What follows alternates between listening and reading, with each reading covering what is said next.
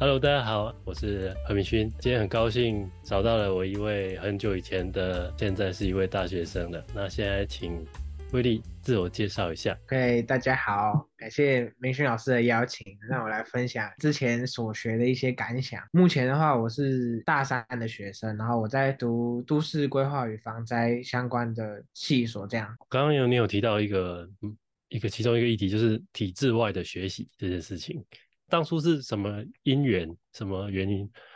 接触到这个学校的？当初好像是就是爸爸在网络上有看到报道，就觉得这学校蛮酷。什么是德国大木？然后什么是可以去德国读书？因为我原本在体制内高中读了一年高一嘛，那如果我转换到体制外学校的话，那我就势必得降转一年。那我就算降转，要去读的这个理由是。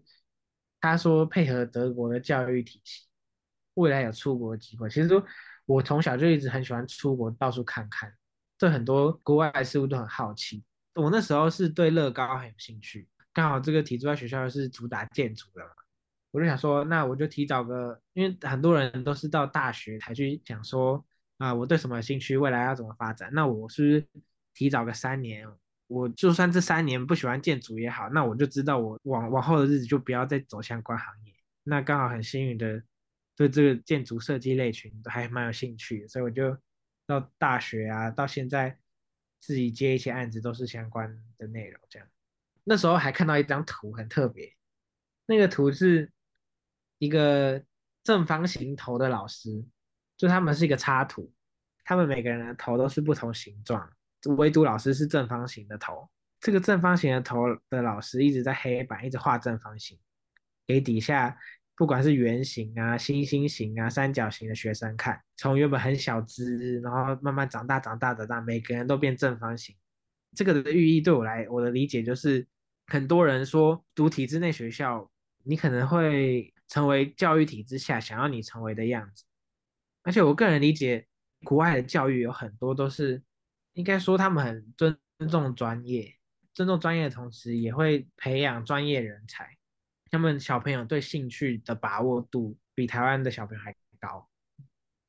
我觉得这个跟台湾的背景有关系啊，因为台湾早期都是代工出口的嘛，那代工行业的话，可能就是要以最快的速度去培养人才，那就得需要用这种填鸭式的教育。但是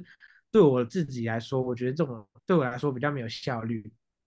呃，我更希望是透过自己的兴趣之下，然后去摸索，就是一个偶然，然后加上你自己本身原本就有一点这样子的想法，对啊，然后这个讯息出现就刚好就符合了你的期待。多半是想试试看的。嗯哼，哦，原本原本只是试试看，最后，哎，你像你们最最后最后毕业是二十个吗？现在我没这么多，那时候又卡到疫情，所以哦哦哦，对啊，对对对不对对，你们后面的人是陆陆续续的毕业的，对吧？现在有做毕业制作，现在没。呃，对对对。啊，我比较认真，我有我我我有做，我连模型都。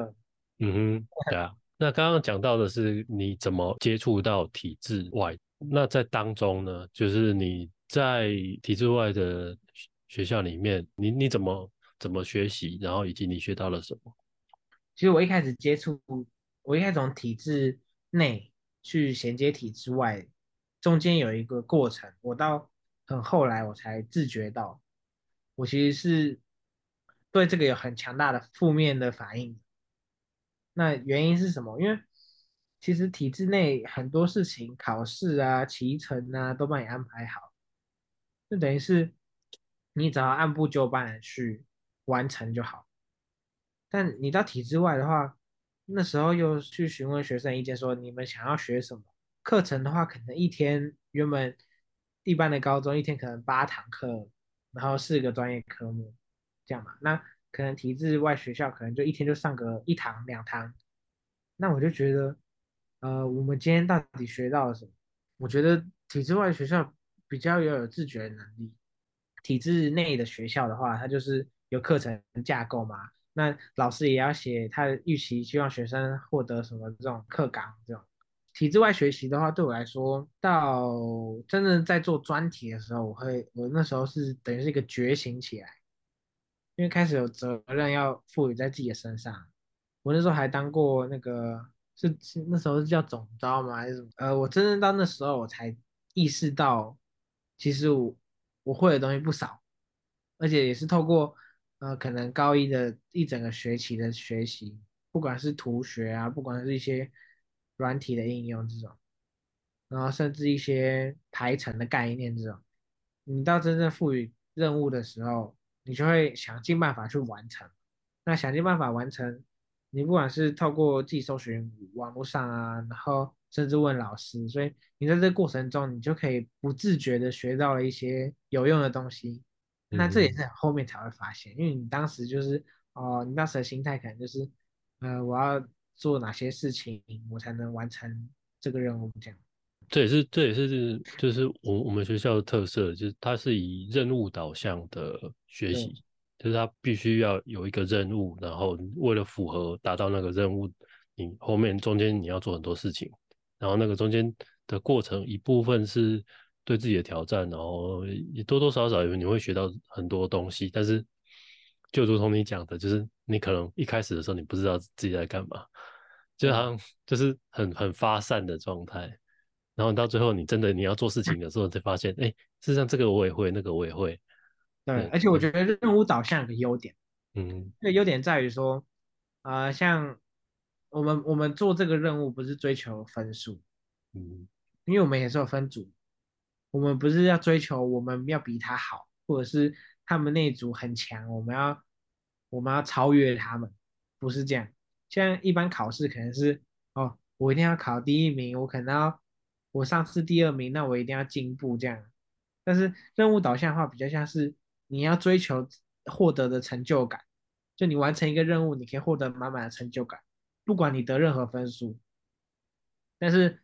最重要的重点就是你得要完成，所以大家都是想尽办法的去完成它。所以很多很多资源什么都是共享，然后或者是会互相帮忙去完成别人的成就感这样。嗯，就是互相支持，这这也是蛮蛮重要的。就是传统的体制内的学校，我们比较会去